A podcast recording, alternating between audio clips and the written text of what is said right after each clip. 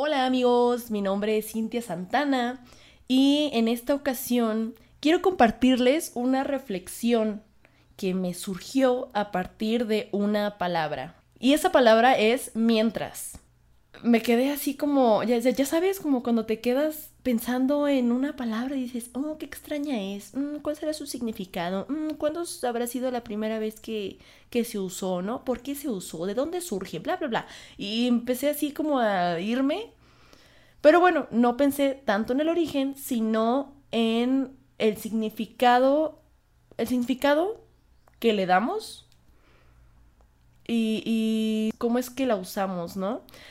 Porque, bueno, todo esto surgió a partir de que estaba yo analizando, vaya, las ventajas de o, el por qué los audiolibros y los podcasts están pegando mucho ahorita, ¿no?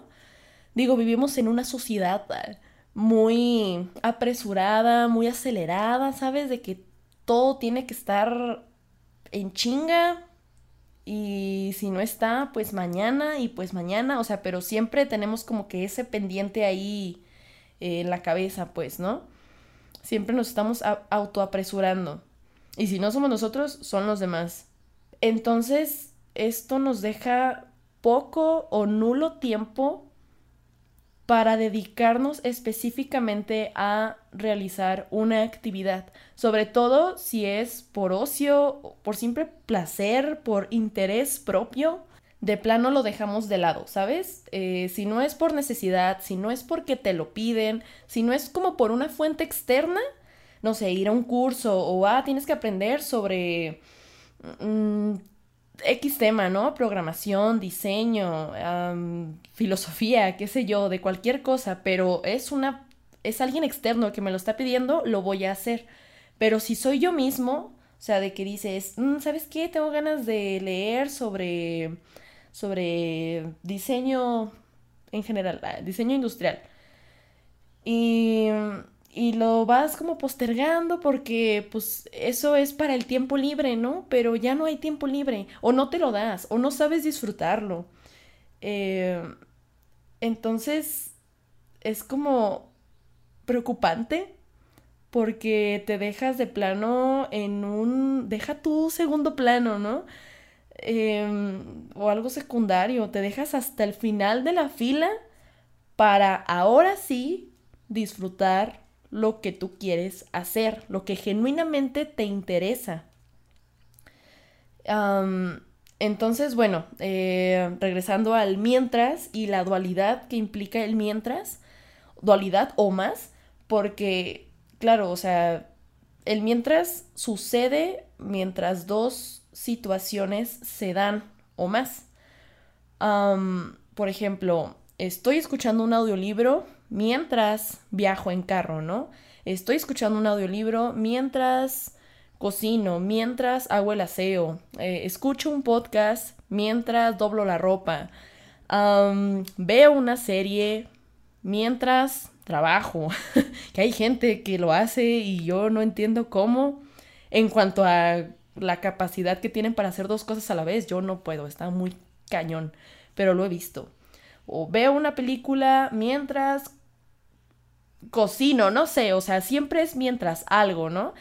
Es muy raro, digo, yo creo que claro que ha de suceder, ¿no? nunca me atrevo a decir, eh, nunca me atrevo a decir todo o generalizar por completo, siempre hay excepciones, pero este, es muy raro encontrarte con una persona, al menos como que dentro del contexto en el que estamos, ¿no? Donde hay internet, donde em, se tienen ciertas necesidades y comodidades satisfechas, em, dedicar su tiempo únicamente a escuchar un podcast, a escuchar una canción, ¿sabes? Eso también me puso a pensar mucho.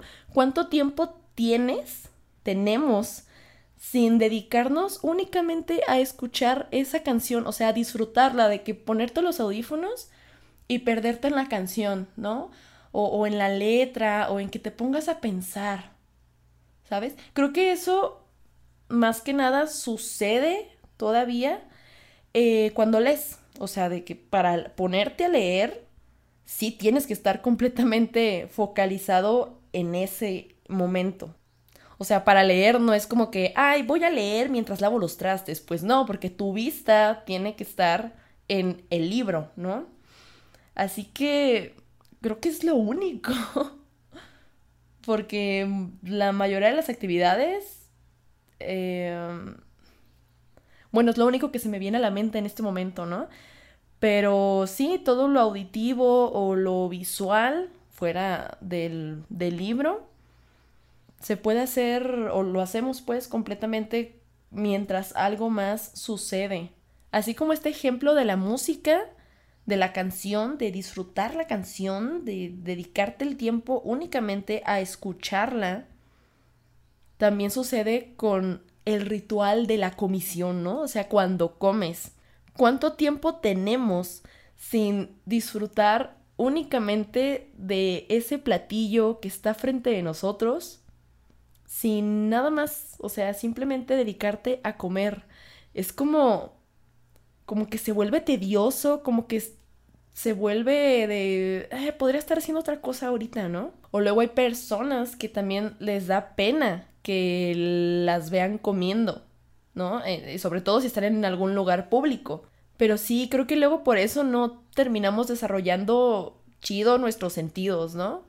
Como que nada más están ahí para ayudarnos a ubicarnos, a no caernos, a equilibrarnos en el espacio-tiempo en el cual vivimos y ya, ¿no?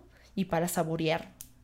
Porque digo, no es como que no disfrutemos la comida, pero es una experiencia diferente. Hágalo. O sea, únicamente pónganse a comer sin estar viendo una serie, sin estar viendo un video X, escuchando un podcast, un audiolibro, nada, ni, ni música, así. Dedíquense a comer únicamente y cambia la experiencia, ¿no? Que luego también los pensamientos son cabrones, ¿no?